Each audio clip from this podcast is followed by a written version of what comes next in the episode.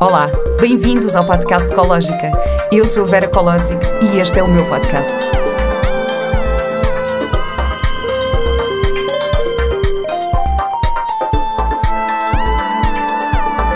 Com o apoio da Pivita. Olá e bem-vindos a mais um episódio do podcast Ecológica.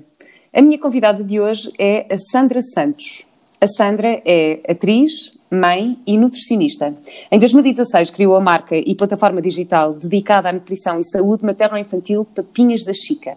É também autora de dois livros com o mesmo nome, um dedicado à alimentação do bebê e outro às refeições em família. Olá, Sandra. Olá! Isto assim há muita coisa. Sandra, tu és a minha primeira convidada em tempos de confinamento, portanto estamos aqui a testar uh, uma nova forma de fazer este podcast. Toda uma era digital e tecnológica. Exato, e eu tenho que te agradecer pela tua disponibilidade em colaborares comigo nisto, porque normalmente eu, eu gravo no estúdio, sempre com as distâncias de segurança, mas uh, normalmente estou com os convidados presentes. Uh, mas agora não dá mesmo, portanto temos que nos precaver. E, e temos que nos adaptar. E adaptar-nos aos, é o que é. aos novos tempos, exatamente. Uh, bom, então, estamos aqui a falar do confinamento e visto que estamos em confinamento, outra vez, uh, talvez seja uma boa altura para mudarmos alguns hábitos e nos dedicarmos mais àquilo que comemos. E foi por isso que eu te convidei, porque quero falar contigo sobre isto. Ok. Vamos aí. então, a primeira pergunta que eu tenho para ti é: uh, tu sempre foste uma pessoa com uma consciência alimentar ou isso, isso surgiu mais tarde? Não, ali, eu, eu, eu fui uma sortuda porque a minha mãe tinha muito essa consciência. Eu, toda a minha alimentação na infância era com base na dieta mediterrânica, ou seja, em casa da minha mãe há sempre imensa fruta, imensos legumes, havia sempre sopa, comia-se muito mais peixe do que carne isso, aquela comida de panela, sabes? Uhum. Comida de mãe. Eu sempre tive isso. Havia muita preocupação da parte da minha mãe relativamente à alimentação. Por acaso, isso é espetacular. Isso era outra pergunta que eu tinha a fazer, que era qual era a influência da tua família nisso. E eu pergunto isto porquê? Porque a minha família só comia porcarias. Eu, tipo, eu crescia, mas, crescia a comer mas porcarias. eu não. Mas a minha mãe, aquilo era intuitivo, percebes? Não havia nenhuma, nenhuma base científica. Não, era mesmo tradicional. Ou seja, ela ia buscar todo, todo esse uh, know-how da minha avó, ou de pegar e, e, usar o azeite, depois fazer aquele típico refogado, colocar um bocadinho de cebola, o tomate da época. A minha mãe faz aquela coisa de uh, congelar os tomates para ter durante o ano todo enfim, salsa. Portanto, é zero tudo. waste também, ela estava muito à frente. Exatamente, não, não, muito, mas sempre, sempre isto. A minha mãe é assim toda poupada, então, então aquilo depois liga tudo com a consciência ambiental também. Claro. Mas, mas, eu, mas depois ela, como era toda muito despachada, ainda é, uh, nunca me deixava muito estar na cozinha, ou seja, zero, aprendi zero com ela a cozinhar ou a fazer o que quer que, quer que fosse. E quando eu venho para Lisboa, depois no final da adolescência, eu não sabia fazer nada, só comia basicamente processados, tipo pacotes de bolachas, latas de atum, uh, massa, aquela Não, acho comida. que todos passámos de, por essa, por essa aquela fase. comida de estudante. Exato, acho que todos passámos pela fase de comida de estudante. Pronto. Sopas com caldo de knorr. E por acaso isso não, e por acaso isso não, uh, porque nunca tinha visto, lá está, como nunca tinha visto em casa, nem percebia muito bem porque é que aquilo servia. Hum. Uh, mas de resto, assim, sei lá, bolachas era assim o top, assim, cereais, tudo o que não desse muito trabalho e pudesse substituir uma refeição. Depois isso foi mudando. Depois acho que se calhar mudou muito quando estive em Santo Tomé, que nós chegamos a falar sobre isso. Hum foi, foi mudando a minha relação e a minha consciência também do papel da alimentação, não só na nossa saúde, mas também no ambiente e a minha própria ligação à natureza e à forma de estar, sei lá, foi mudando. Então, mas espera, só para quem não sabe, tu, tu basicamente foste para São Tomé numa ação de voluntariado, não é? Com a AMI. Sim. Mas tu já eras nutricionista quando foste, portanto já tinhas, eh, Sim, já tinhas mas, essa consciência alimentar. Ou... Sim, mas, mas é assim, calma, uh, tu há, há sempre muito aquela, aquela coisa que os nutricionistas quando às vezes convidam-me para jantar e dizem, ah, mas onde é que tu queres ir? Eu, a qualquer lado. Porque há aquela coisa que os, que os nutricionistas comem, uh, não sei, mas que nós somos assim esquisitinhos e que devemos estar a contar as calorias de cada vez que pedimos qualquer coisa, uma refeição qualquer. E não é nada isso, nós temos o conhecimento, mas tu na escola, na universidade, tu não, nem sequer aprendes nada de como confeccionar alimentos. Eu não sou chefe. Hum. Na nutrição, tu aprendes basicamente fisiologia, anatomia, uh, imunologia, ou seja, aprendes todas as bases teóricas que te permitem compreender depois o papel dos nutrientes no corpo humano, não é? E não propriamente como é que tu depois vais confeccionar os alimentos. Tu hum. sabes é depois que alimentos é que te fornecem o quê e que os deves consumir. Depois ajuda esse know-how de saber, eh, de explicar às pessoas, olha, pode fazê-los desta forma, Primeiro porque consegues te aproximar mais delas e dar-lhes estratégia, estratégias práticas de como é que elas os podem consumir no dia a dia. Mas enquanto nutricionista, eu não sou, não, não como todos os dias bem, longe disso, percebes? Eu já te ia perguntar isso também, como é que é? Se tu tens alguma dieta específica, se segues alguma dieta específica? A dieta mediterrânica, gosto de comer alimentos locais, sazonais uh, e gosto da, da, comida com a qual eu fui criada, que é esta tal que eu te falei, que é comida de panela, hum. ou, ou, seja, fazer se calhar um, um refogado e depois meter para lá uns legumes e comer. Às vezes posso comer um bocadinho de peixe, um bocadinho de carne, mas pouco, porque esse também é o princípio da dieta mediterrânica que é muitas vezes uh, deturpado. Uhum. Uh, com pouca proteína animal, uh, com muita fruta, muitos legumes, cereais azeite, é a minha gordura de eleição, basicamente é essa a minha alimentação. Hum. E como é que surgiu o teu interesse por esta área? Não é, nada, não é nada assim muito romântico. uh, quando, eu, quando eu concorri para a faculdade, basicamente estava a ver, estava a ver todas as possibilidades com base uh, nas notas e, uh, sei lá, havia muitas possibilidades desde farmácia, biologia, enfermagem e ali assim um bocadinho mais fora da caixa, que agora não, mas na altura, em 2000, que foi quando eu entrei hum. na, na, faculdade, nutrição, ninguém sabia muito bem o que era, não é? era? Era nutricionista, contorcionista, qualquer coisa assim do género, é verdade. Mas eu achei que era uma escolha um bocado mais fora da caixa e que, e que se calhar eu poderia gostar mais e eu nessa altura também tava, não estava tão, estava um bocadinho mais, eu já fazia teatro, por isso a faculdade para mim era uma coisa, pronto, ok, vamos lá ver aqui o que é que eu posso gostar mais um bocadinho. e só depois é que eu acabo por me apaixonar por isto, mas muito mas isto, mais mas tarde. Mas porquê? Porque querias ter alguma coisa em paralelo com o teu trabalho de atriz? Ou... Porque eu nessa altura, quando eu entrei para a faculdade, eu estava muito indecisa entre seguir teatro ou a minha ou, ou, continuar com a minha área que eu vinha de científico natural do, hum. no décimo segundo. E, e eu estava nessa dúvida e depois as pessoas ah mas é melhor uh, aquele, aquele, aquele mindset tradicional não é? Melhor tirares um teu cursinho. Exato. E depois és artista. Exato uh, exato. Pronto, e, e, na altura eu decidi, ok, então eu vou, vou, Foi aí que surgiu a nutrição. Eu faço o primeiro e o segundo ano de nutrição e penso: não, não, não, não dá, eu, eu preciso mesmo de ir. Às vezes compara assim com namorados, né? preciso mesmo de correr atrás da outra paixão, preciso mesmo de ver o que é que aquilo vai dar. Exato. Pronto. E aí eu parei com, parei com, com nutrição e vim para Lisboa uh, fazer a minha formação como atriz. Então, tens, então tens dois amores, basicamente. Dois amores. Pronto, como Marco Paulo.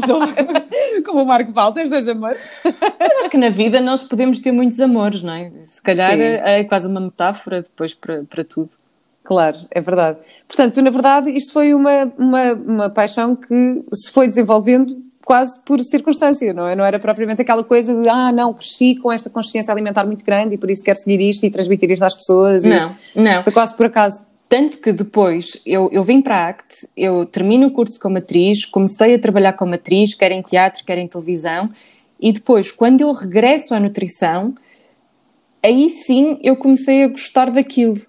Hum. digo daquilo, estou a falar da faculdade e todas aquelas cadeiras.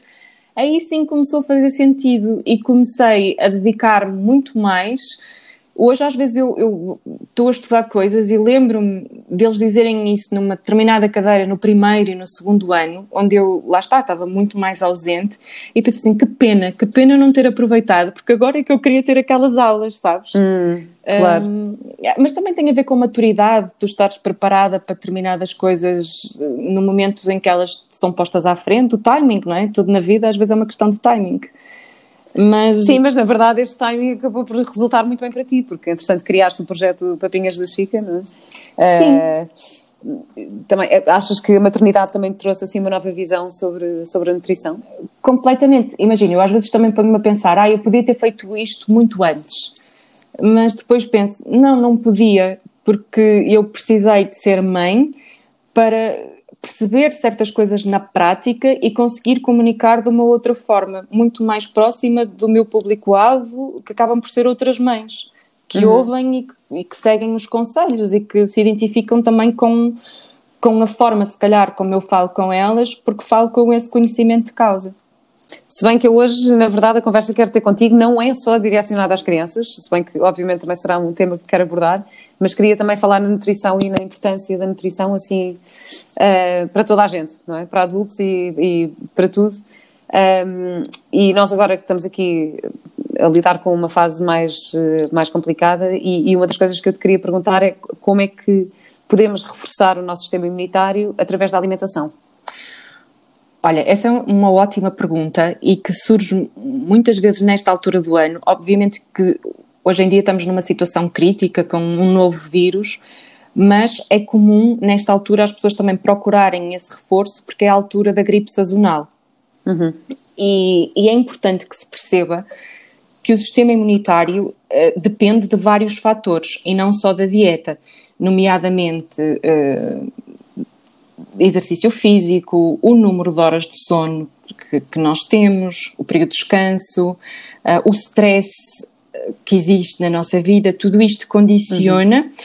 a modulação do nosso sistema imunitário, digamos assim. A parte da dieta não existe um alimento milagroso que vá por si só uh, fazer, dar um boost aqui no sistema imunitário. Aquilo que existe é a dieta, a nossa alimentação como um todo, que uhum. pode uhum. favorecer uma melhor resposta quando existe uma doença.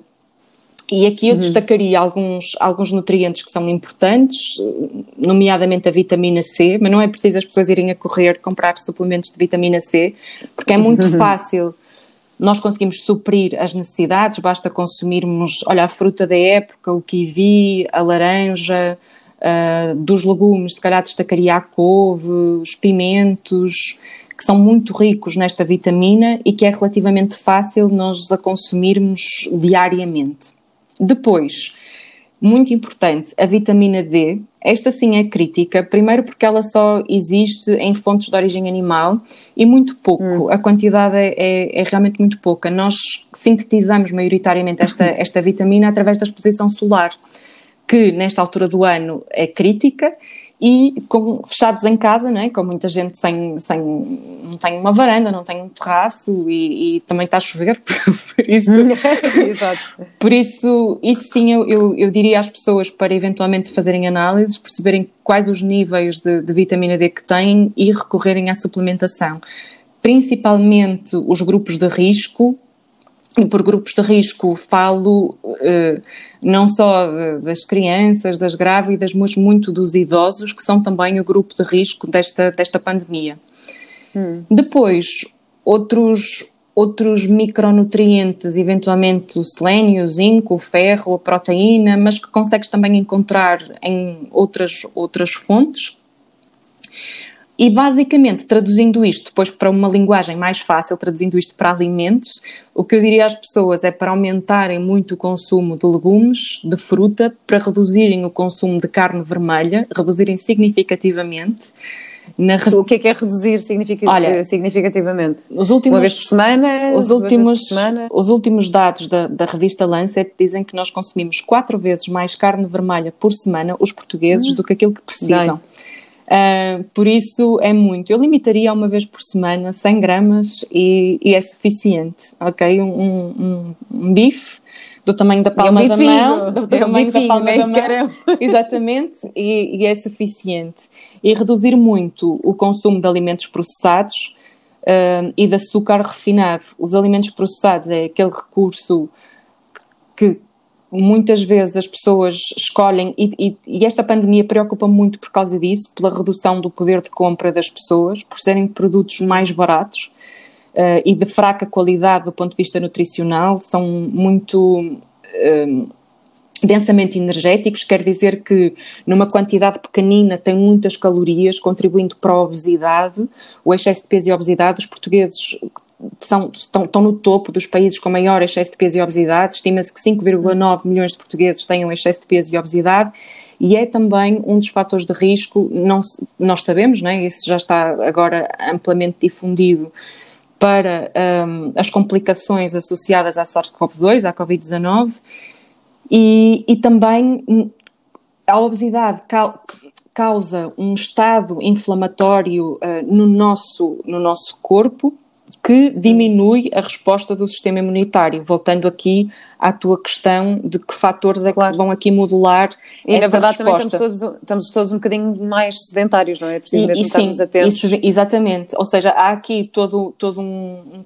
É, a obesidade é multifatorial e neste momento estão, todos os fatores estão aqui contra esta luta uhum. contra aquela que era, se bem, se bem nos recordamos, a pandemia do século XXI e, na minha opinião, continua a ser a obesidade. Hum. Porque também claro. está na base da mortalidade que hoje assistimos. Claro. Pois estavas a dizer que não há assim propriamente. Não. Quer dizer, há certos alimentos, aliás, eu já tinha conversado sobre Sim. isto contigo. Tu dizes, ok, as pessoas dizem muito, ok, o gengibre vai reforçar o teu sistema imunitário, mas tu não, não podes. Não, existem, depois eu por acaso comer gengibre à dentada Exato. e esperar que vais ser super saudável. Existem uns estudos que relacionam, por exemplo, a equinácea, o alho, um, o chá verde, mas olha, no chá verde desses estudos há aqui um conflito de interesse porque é, é um estudo que tem resultados assim mais robustos, mas o autor eh, está ligado à indústria do chá. Então ficamos, ok, hum. não sabemos se, se sim, se não. Depois o do alho parece realmente diminuir, o, estou a falar do suplemento, suplemento de alho. Hum. A licina, que é o composto aqui em causa, parece efetivamente reduzir a incidência de gripes e de constipações. A equinácea a, resposta, hum, os dados já não são assim tão uh, robustos, digamos assim, já nos, não nos permitem ter este grau de, de, confiança que efetivamente tenha um grande efeito. Sabes que a dificuldade relativamente à alimentação é que nós não conseguimos isolar um só constituinte, nós não conseguimos de repente tu só comas alho para nós percebermos que efeito é que isso claro. vai ter na tua saúde. E depois, também depois existem vários fatores, que é a dificuldade aqui de, de financiamento a, a, nível de estudos uh, nesta, nesta área, uh, o desenho dos estudos em si, podem ser observacionais ou não, é muito difícil termos muitos dados no que diz respeito a determinados alimentos ou determinados suplementos nesta área. Eu não ia tanto por aí, ia mais para um, o pensar na alimentação como um todo e naqueles suplementos que eu, que eu mencionei, nomeadamente a vitamina D, porque aí já existem dados muito concretos. E, portanto, nesta altura do ano, não, não, não, não estando tão, tão expostos ao sol, devemos então comprar um suplemento? Achas que é benéfico? Sim, uh, em, doses, em doses pequeninas, uh, não, uhum. não, não, sou, não defendo mega doses, às vezes uh, alguns profissionais de saúde acabam por prescrever, eu não sou apologista disso, porque também há, há, não nos podemos esquecer, depois há consequências do resultado da hiper e de vitaminose, então, em doses mais pequeninas, o ideal seria sempre fazer análises, perceber quais é que são os níveis e suplementar com base nesses níveis. Não havendo essa possibilidade, fazer um, uns pozinhos mágicos, como eu costumo dizer, diários e reforçar uh, a vitamina D.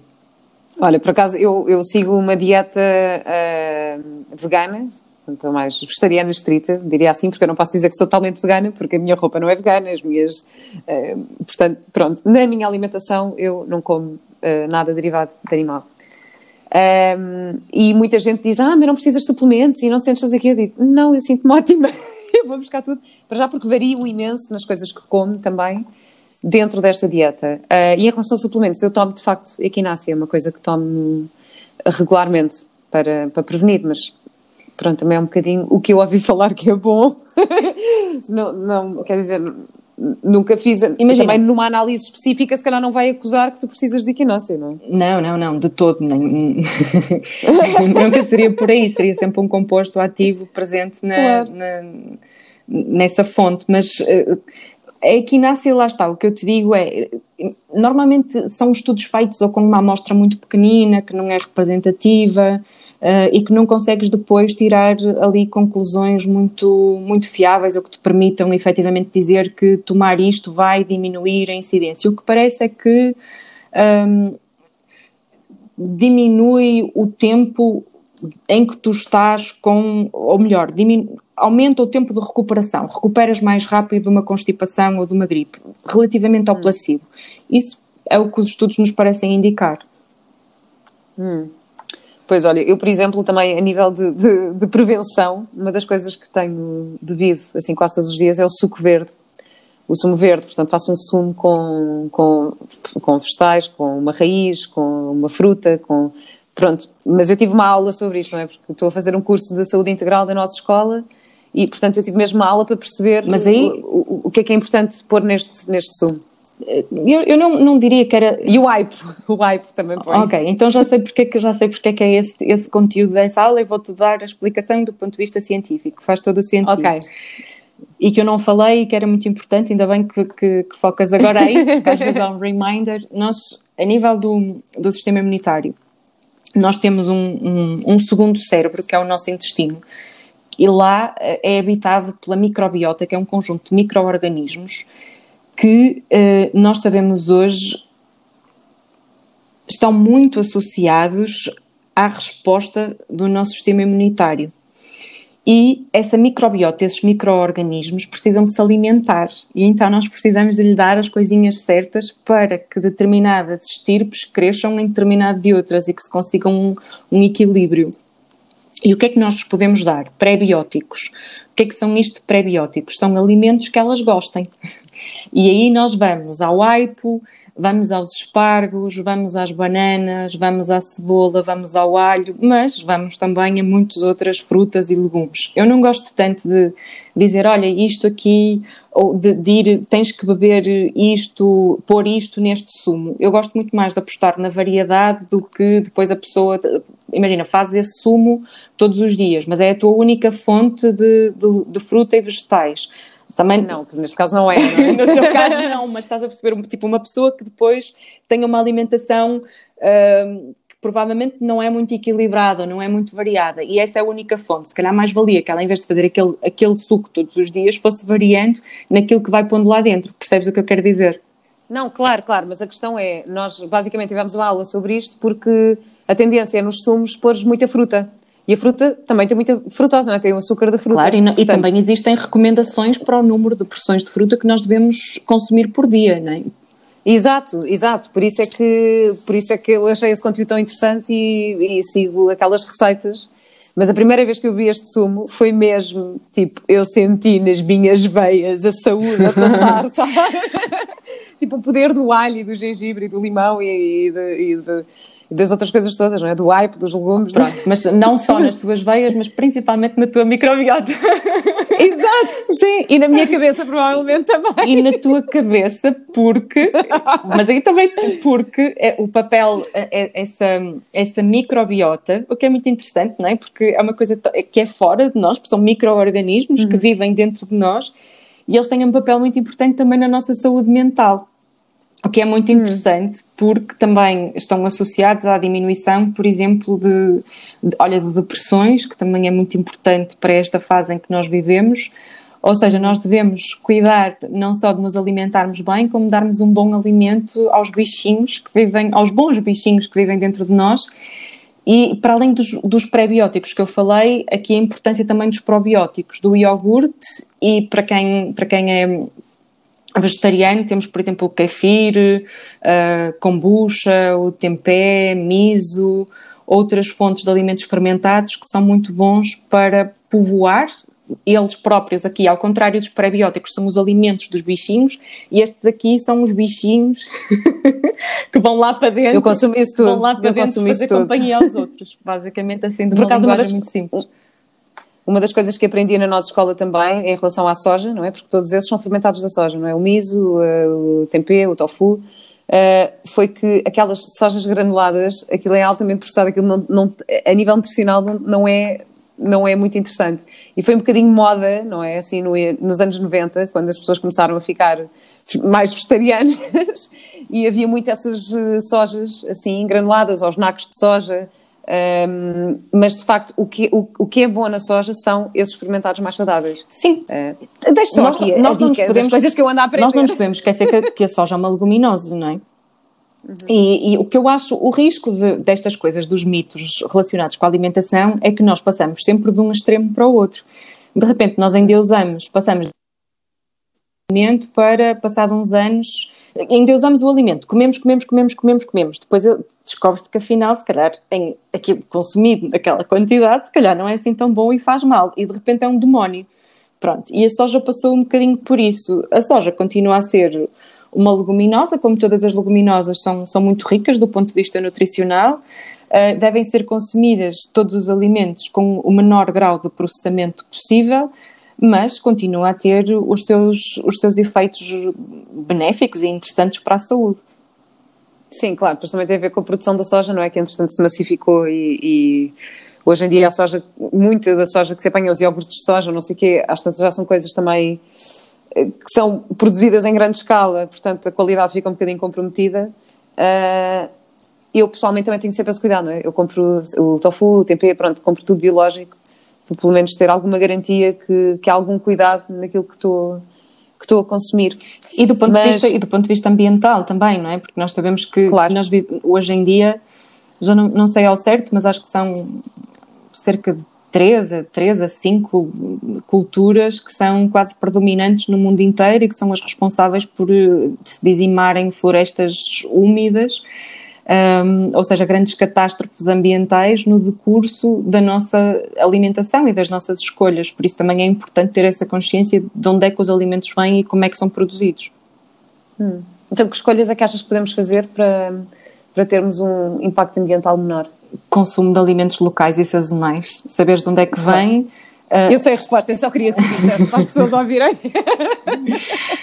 Porque às vezes, agora também, lá está, aquela coisa da moda, de tu dizes, olha, isto é muito bom, e é, e pode ser muito bom do ponto de vista nutricional, mas se tu comeres muito, por exemplo, agora estou-me a lembrar da quinoa, uh, há um grande impacto. Em Portugal agora já existe pois uma é. produção de quinoa em Braga, mas é muito pequenina. Se nós todos consumíssemos quinoa como, como uma, a todas as refeições, como fazemos se calhar com a massa, o arroz, era insustentável e, e teríamos que, ela tem que vir de não sei de onde, com um impacto tremendo, não só decorrente do transporte, mas como pelo facto das populações que consumiam a quinoa, as populações dos Andes, não terem agora poder de compra para adquirir, para adquiri-la, para comprar, porque agora é um produto de luxo, então é tão caro que aquelas populações que dependem dela para a sua saúde e que era um alimento ancestral daquela comunidade, deixa de o ser. E esse é o nosso impacto, o impacto aqui de, de, de, das sociedades mais, mais desenvolvidas que entram aqui num grande contrassenso. Bem, na verdade, nós temos é que nos questionar antes de comprarmos o que quer que seja e antes de ingerirmos o que quer que seja também, porque já tocaste nesse assunto e eu também te ia perguntar o impacto da nutrição no bem-estar emocional também. Tu, tu, falaste nas coisas que podem também, uh, não só, portanto, não só a consciência alimentar, a consciência ambiental e também a consciência emocional. Uh, de que forma é que uma boa alimentação nos pode ajudar? Olha, o nosso cérebro usa os nutrientes como combustível, então nós podemos escolher o tipo de combustível que nós vamos dar, ou seja, se damos um de primeiro ou damos assim um mais rasca. Exato. E, e, mas aqui isto vai tudo bater ao mesmo. Vamos novamente aqui à microbiota, aquilo que eu te disse de aqui a influência até na depressão. Só destacaria daquilo que disse, porque é exatamente a mesma coisa que eu falei relativamente ao sistema imunitário, não difere muito. A única coisa que eu diria é era eventualmente uh, ômega 3, suplementos de ômega 3 que tem, existem alguns estudos que têm bons efeitos relativamente ao placebo em casos de depressão. Não vou alongar muito neste assunto, porque isto que eu estou a dizer não invalida que depois a pessoa tenha que ter um acompanhamento próprio e alguém a avaliar aquela situação em particular, nem que agora as pessoas deixem os antidepressivos claro. e passem a tomar suplemento de ômega 3. Mas eventualmente numa primeira fase ou, ou na, hoje em dia que nos sentimos todos um bocado abalados pelas circunstâncias atuais, porque é inevitável, não é? Se, se conseguimos ter empatia, conseguimos perceber que uma situação muito, muito fácil. Uh, conseguimos e, perceber calhar, que, desculpa Sandra, desculpa eu não te ouvi, conseguimos perceber que, que, não estamos que não estamos numa situação muito fácil, não é? Mesmo que, imagina, eu estou saudável, está toda a gente saudável à minha volta, mas ligamos as notícias e é normal nos sentirmos mais ansiosos, mais estressados e isso vai ter um efeito negativo resposta à doença, se eventualmente ficamos doentes, não só pela Covid-19, mas por outra doença, e se nos sentirmos assim um bocadinho mais.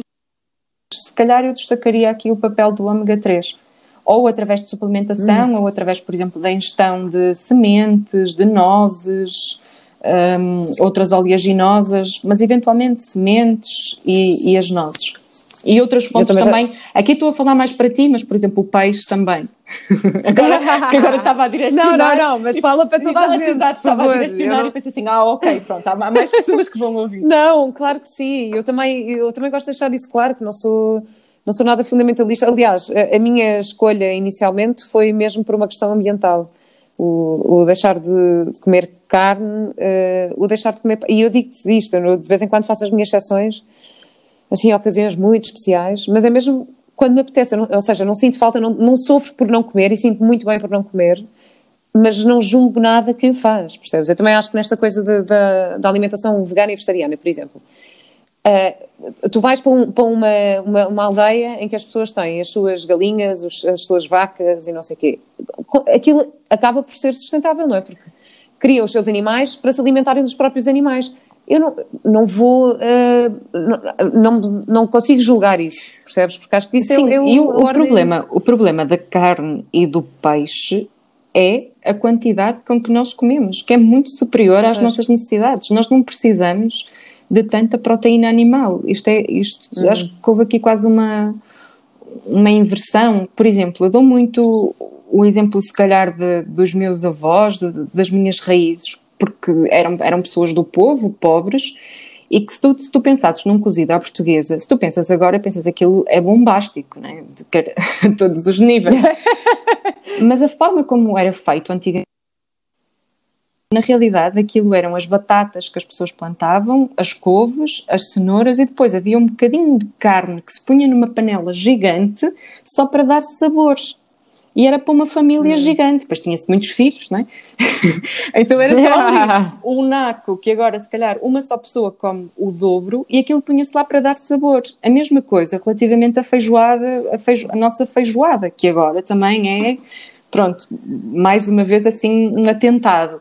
Mas na altura também era aquela combinação ótima de, do arroz com o feijão, a nível de complementariedade proteica ali de fontes vegetais, que é fantástica, e praticamente também não tinha carne porque as pessoas não tinham dinheiro para comprar. Claro, portanto, nós também é que fomos deturpando Agora uh, deixa-te ouvir, a alimentação ao longo dos tempos, não é? Nós também fomos deturpando um, ehm, a nossa alimentação ao longo Essa, dos tempos. Essa parte mais tradicional e aquela parte sustentável que tu falavas daquilo que são as nossas raízes quando tu vais para uma aldeia que se calhar se aproxima mais daquilo que era o nosso passado. E às vezes também temos que ter a humildade de olhar para o passado e sabermos aprender um bocado com isso. Claro, claro. Eu também eu concordo plenamente com isso. Mas olha, em relação aos alimentos todos que estávamos a falar há bocadinho e que estavas a falar das nozes e, e dessas coisas, o que é que tu achas, o que é que para ti não pode faltar na dispensa? Não pode faltar na dispensa como assim, na dispensa e frigorífico ou só dispensa?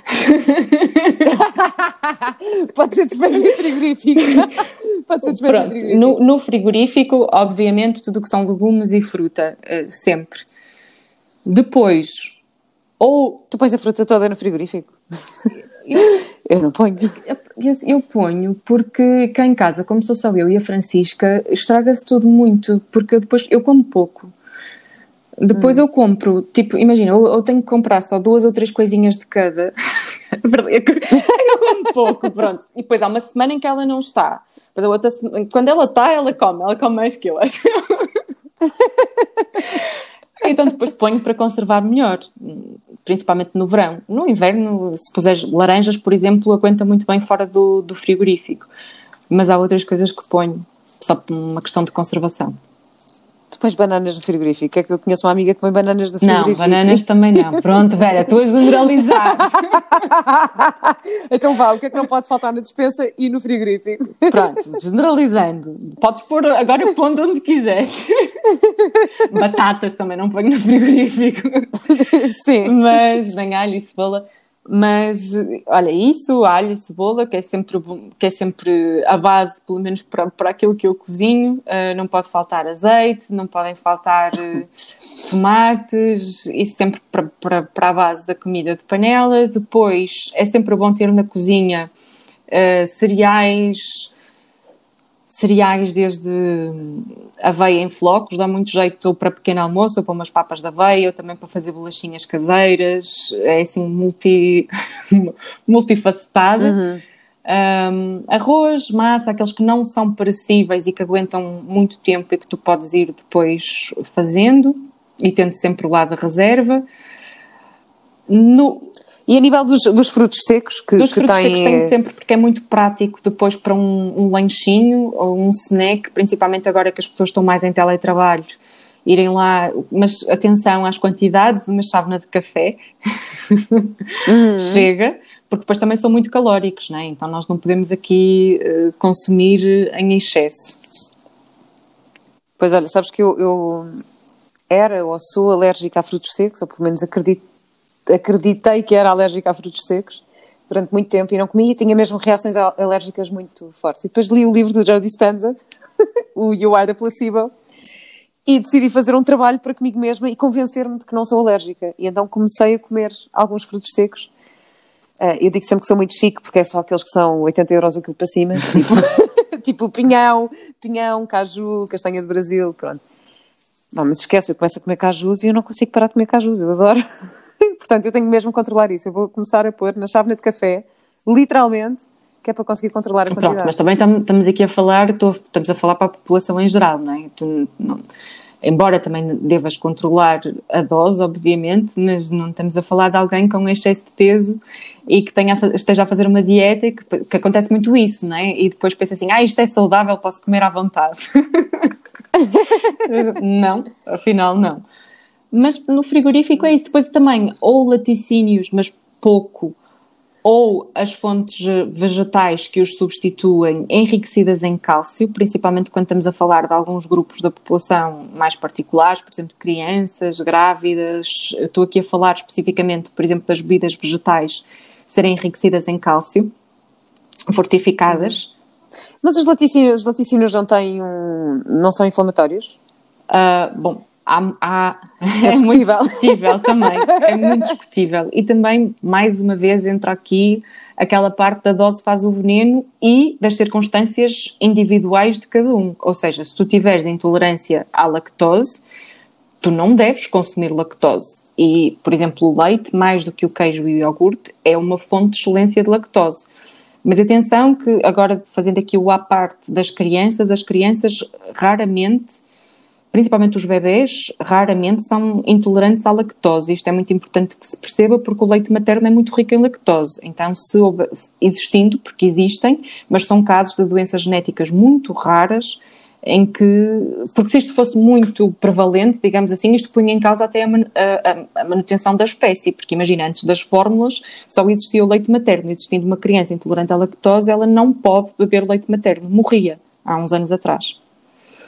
Pronto, depois existem pessoas que são alérgicas à proteína do leite de vaca, que é um, um, cenário completamente diferente, e aí não devem mesmo uh, consumir nenhum tipo de laticínios.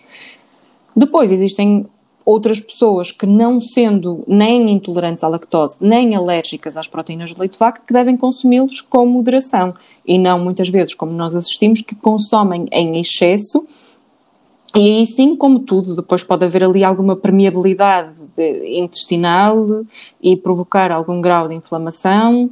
um, e pode até provocar este excesso de ingestão proteica, não só na consequência do consumo de, de laticínios, mas também de, de, peixe, de carne, pode levar ao aumento da obesidade. E aqui estu existem estudos que relacionam aqui eh, o excesso de proteína, principalmente nas crianças, com a obesidade, até mais do que os hidratos e a gordura.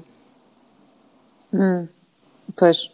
Pronto. Bom, eu não consumo leite, mas, mas, mas a história dos laticínios também se tornou um bocadinho uma, uma moda ou uma crença que, que, que, não, não sei muito bem onde é que está sustentada porque não tenho esse conhecimento, pronto. Mas, uh, portanto, agora fiquei surpreendida por estás a dizer, não, alguns laticínios uh, que devem estar presentes, não é? Mas pronto, depende de pessoa Sim. para pessoa. Basicamente, basicamente depende Sim, de pessoa e além disso, nós também temos que. Depois existem. Primeiro, os laticínios fazem parte da roda dos alimentos e, e não, não se existissem dados concretos.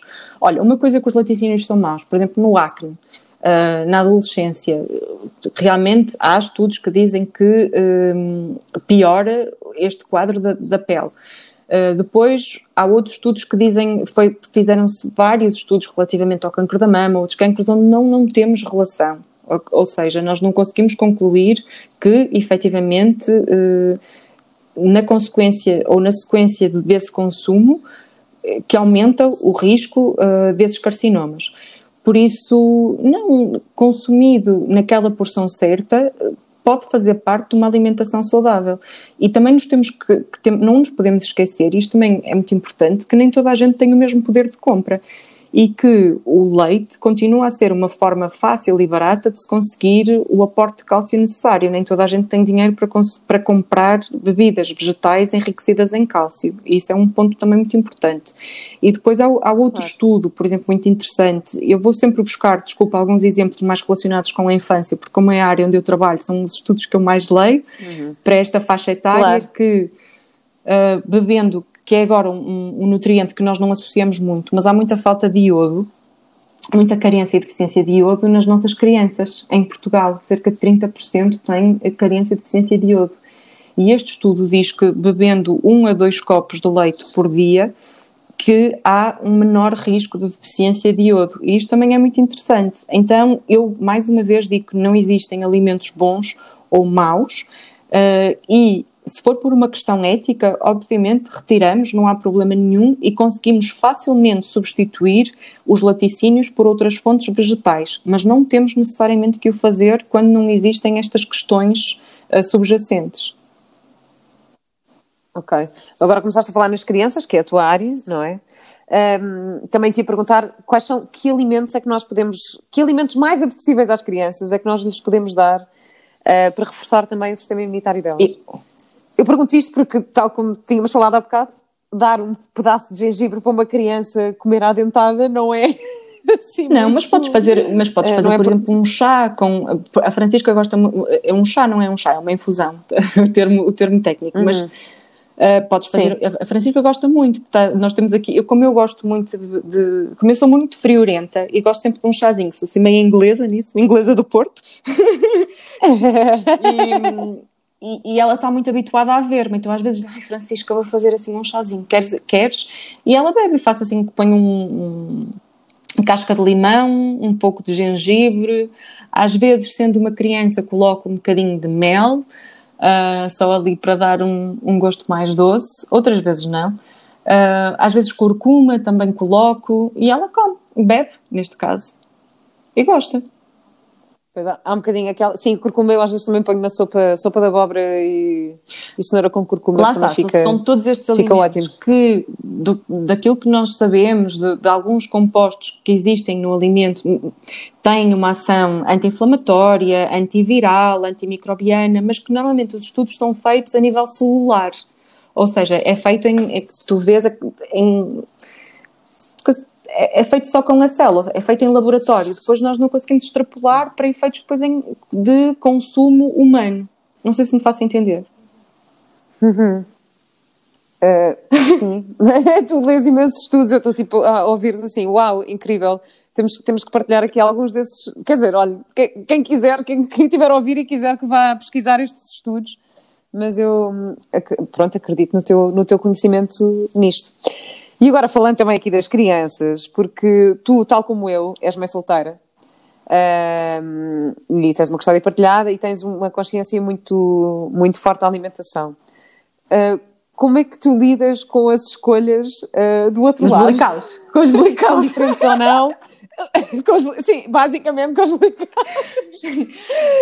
uh, eu pergunto isto porque isto é normalíssimo que aconteça e eu acho que eh, em muitos casais separados, às vezes quando há crenças diferentes em relação ao que é que é melhor para a criança e pronto, se calhar tu quis generalizar, mas se calhar as mães têm mais esta consciência alimentar e este cuidado uh, e que isto depois pode ser uma razão de conflito, não é? Tipo, não, porque a casa do pai come isto e aquilo e não sei.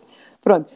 Eu, eu, sinceramente, eu cheguei a um ponto em que decidi fazer let it go. Estás a ver? Tipo, deixa estar. Há coisas, não dá para estar a controlar tudo. Como é óbvio que uh, o Mateus vai à casa avós. Muita gente me pergunta se o Mateus come carne, porque eu não como. Uh, e eu digo sim, eu quero lhe dar essa escolha, eu não, não vou. E para já, eu acho que para uma criança não comer carne ou peixe, eu teria que ter um conhecimento nutricional muito maior para poder compensar essas coisas, isso com outras coisas. Portanto, eu não, não, não imponho essa regra ao Mateus. Agora, como é óbvio, eu sei que quando ele vai para a casa dos avós ou para a casa do pai, que a alimentação é um bocadinho diferente. Uh, já, já conversei com eles sobre isto, mas depois chega ali um momento em que eu digo, pronto, ok, deixa, deixa ir, não vale a pena estar Sim, há coisas em que não, não, não vale a pena, porque tu não vais, né? é coisa aquela burro velho, não aprende línguas. não aprende a comer. É que tu não, tu não Estamos a falar dos avós agora, não estamos a falar dos avós. Estamos a falar em geral, não é? É difícil, é, é muito difícil a educação, a educação alimentar é muito difícil, por isso é que se está sempre a falar de reeducar, reeducar, reeducar. Em primeiro lugar, nós devemos educar para depois não termos que reeducar. Mas é difícil, e mesmo claro. esta, esta parte de, de imagina, eu tenho, às vezes em consultório, eu, eu atendo sobretudo mulheres, não é? Porque trabalho aqui em saúde materno-infantil.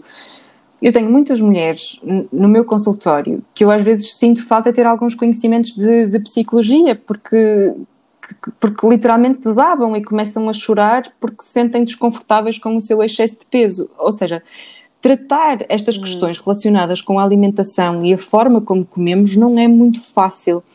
E há esta dificuldade de consciência, principalmente relativamente às crianças, de não mimá-las através da alimentação não mimá-las através dos doces. Nós pensamos sempre, oh, coitadinho, oh, coitadinho, vamos dar um chocolatinho. Ai, olha, eu levei tanto com isso, André. Eu, os primeiros dois anos do Mateus, o Mateus não comeu açúcar. Eu fui super. Só, ou, ou, seja, comia, mas as, as, coisas mais saudáveis, não é? Tipo, ok, um, um bocadinho de mel, que também não convém no primeiro ano por causa do. É, botulismo infantil. Já não me lembro. Botulismo infantil. Uh, mas imagina, eu mesmo a nível de snacks, eu dava-lhe sempre coisas sem açúcar. E eu tinha imensa gente à minha volta, ai, coitadinho, opá, dá-lhe lá uma bolachinha, dá-lhe lá uma bolachinha com chocolate ou uma bolachinha Maria. E eu tipo, não, não vou dar. Imagina, eh, eu dava-lhe, quando era a coisa do chocolate, eu dava-lhe cacau pelo menos acima de 70%. Sim. Ou um chocolate pelo menos acima de 70% de cacau. Mas, eh, bem, eu levei muito mas, com mas isso. Mas o que eu fiz dessa... com a Francisca foi um bocado isso, ou seja, foi educar. Então, a minha filha é ultra, ultra gulosa. Uh, mas ao mesmo tempo ela também adora legumes, uh, delira quando eu lhe mando na lancheira cenourinhas para a escola. Uh, depois acaba de comer e é sempre: Mãe, a minha frutinha, onde é que está a minha frutinha? Ai, adoro. Olha, eu por acaso tive um momento ótimo porque o Mateus come fruta e adora fruta e não sei o quê, mas houve uma vez, já não sei, em casa de quem, ah, mas tipo uma assim, uma coisa completamente excepcional em que ele comeu um bocadinho de baba de camelo. Tipo, um copinho com um bocadinho de baba de camelo. Bem, e ele comeu aquilo e devorou e chega ao fim e diz: Mãe, mãe, mãe, isto é fruta? Isto é fruta? E eu, não, filho, isso não é fruta. Isso não é para comer todos Mas os olha, dias. Mas olha, voltando aqui à parte, à parte do pai. Por, por outro lado, tem, tem, a parte, eu acho que ela herdou essa, essa parte boa e má do pai que ela adora comer.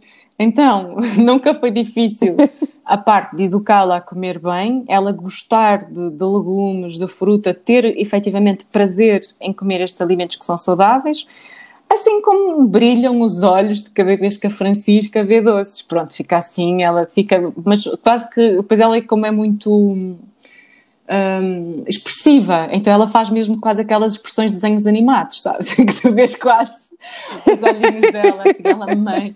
Sim. As estrelinhas a sair. Mas ela sabe, eu explico-lhe que tem que ser, que tem que ser com conta, peso e medida. Uh, às vezes nós temos aqui uns chocolatinhos, principalmente agora, depois do Natal, porque também não é justo, quando tu estás nesta situação de pais separados, que um faça o papel de polícia mau e que seja o, o 8 e o outro claro. esteja o 80.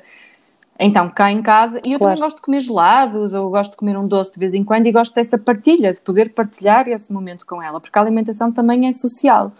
Depois, o que acontece? Houve foi uma situação em que eu tive que falar mais a sério com o João, foi no final da pandemia, mais ou menos, no final da pandemia, era bom que fosse, no, no final do primeiro confinamento, mais ou menos ali em junho, julho, em que ela estava a ficar ali já à borderline com estava do, do, do norma ponderal para um ligeiro excesso de peso e eu aí tive que falar com ele e isso foi hum. consequência de também muitos meses parada, sentada no sofá, porque a Francisca se estiver em casa adora sofá e, e, aí tive que falar e, e, e, foi fácil chegarmos a foi fácil depois chegarmos a um consenso pronto mas ele tem mas ele claro. tem esse prazer Sim, ela que... fica tão feliz de, de fazê-la feliz pronto e não é isso claro Claro, sim, também é importante. Pronto, mas, assim, mas podes... um, acho que, acho, bom, a comunicação. Exatamente, a comunicação exato. E, e depois tentar, tentar ali ir dando assim umas dicas, pronto, ir gerindo aqui a, a parte da, da diplomacia. claro. Olha, então vamos falar aqui um bocadinho do teu. Uh, queria saber quais são os novos projetos para as Papinhas da Chica, porque tu já tens o blog há muito tempo, já lançaste os dois livros. Uh, e agora? O que é que vai acontecer? Olha, agora, assim, a minha, a minha Odisseia 2020 e que vai agora ver a luz do uhum. dia é uma primeira linha de snacks para bebês e crianças e são snacks saudáveis e sustentáveis. Saudáveis porque eu, eu só uso ingredientes naturais na, na confecção, ou seja, não há aditivos, nem conservantes, nem corantes, não há organismos geneticamente modificados, é tudo biológico. Um, e basicamente é essa a filosofia da marca. Eu achava que, faltava uma. Há, há algumas marcas de snacks com estas características para adultos, mas não havia nenhuma marca portuguesa de snacks com estas características direcionados hum. para bebés e crianças. Então achei que. E eu pensava muito nisso. Então eu pensava, quando, quando sempre que eu recebia mensagens de mães, qual é a marca que recomenda? E eu pensei, um dia há de ser a minha, vou criar a minha. Boa. Portanto, criaste agora uma, uma marca que é incrível e como é que podemos encontrar? Olha, nesta, eu vou lançá-la. Um, agora no final de janeiro e será online esse lançamento, ou seja, será através do site e das redes sociais das Papinhas da Chica. Será primeiro no, no meu e-commerce. Depois, ao longo deste ano, acredito que irei conseguir ter já em alguns sítios físicos, um, será a próxima etapa do processo, mas agora através das Papinhas da Chica. Boa, espetacular. E onde é que podemos encontrar, para além de, de hum, Bom, podemos te encontrar no blog, não é? Ponto .pt, é ponto .pt. Ponto .com ou ponto, tudo PT, ponto PT, tudo, tudo local. PT. ponto .pt, muito bem, isso é ótimo, é ótimo, é tudo local. Uh, tens o teu o Instagram Sim, das Papinhas e o Facebook. E, e das consultas? Sim, dou consultas em duas clínicas, em Oeiras e em Lisboa. Em Oeiras, na clínica da Yara Rodrigues, e em Lisboa, na Desenvolve-te, que é um centro de, de terapias para crianças com necessidades especiais. Um, mas agora, nesta Boa. altura, dou sobretudo consultas online. Ok, boa, espetacular. Portanto, se alguém precisar aqui de, um, de, umas dicas, eu queria só dizer uma coisa também em relação àquilo que estamos a viver e porque falámos aqui da importância da nutrição a vários níveis, a nível imunológico e eh, a nível emocional também. E, e uma, uma proposta que eu sinto que se calhar pode ser útil é que a, a, parte do cozinhar, ou o ter este, ou pesquisar os alimentos, ou perceber o que é que vamos comer, para mim, pelo menos, também pode funcionar como um bocadinho de terapia. Pode ser, uhum. pode ser um momento terapêutico, pode ser uh, o, o, tocar no alimento, o perceber o que é que estamos a comer, o, uh, o inventar receitas novas, ou ir pesquisar receitas novas. E agora, neste tempo que estamos em casa, acho que era uma, uma proposta que eu gostava de fazer às pessoas é invistam na alimentação porque eu, é eu, eu ia um bocadinho mais longe, sabes? Há, há, um, há um livro também do Michael Pollan uh, chamado Cozinhar e ele é um jornalista de investigação muito conhecido americano e quem tiver a oportunidade pode, pode depois ler, e onde eu me revejo nessas palavras, e acabo também por dizer neste meu último livro, que cozinhar acaba por ser a resposta para muitas das nossas questões e para a nossa menor dependência da indústria alimentar.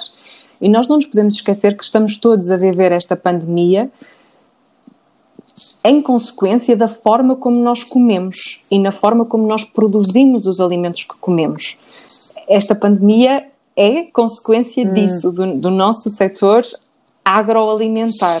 E cada vez Bem, agora até fiquei arrepiada com isso, porque é verdade. E cada vez mais nós vamos estar expostos a novas pandemias. Um, são zoonoses, são, nós estamos a invadir o espaço de outros animais e, te, e vamos pagar essas consequências. E, e, a indústria alimentar é muito responsável por isso, este setor agroalimentar. E nós somos responsáveis pelas escolhas daquilo que comemos. E cozinhar acaba por ser a resposta ética, filosófica e ambiental para muitas destas questões, para nós escolhermos cada vez mais alimentos locais, sazonais, com menor recurso à industrialização e aos alimentos processados. Portanto, fica a sugestão. Olha, só tenho uma última pergunta para ti, que é a pergunta que eu faço sempre neste podcast, que é qual é a tua ecológica, a minha ecológica de vida? De vida.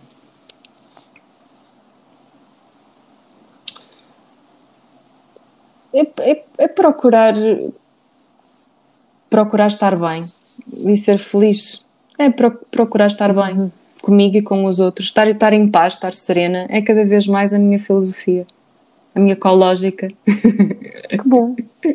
A tua ecológica, que bom, que bom. Muito obrigada, Sandra, por esta conversa maravilhosa. Espero que inspiremos muita gente e, e consigamos ter consciencializado as pessoas em relação, não sei se estou a dizer bem, em relação a este tema. Uh, Obrigada eu muito, também muito, pelo convite, um beijinho.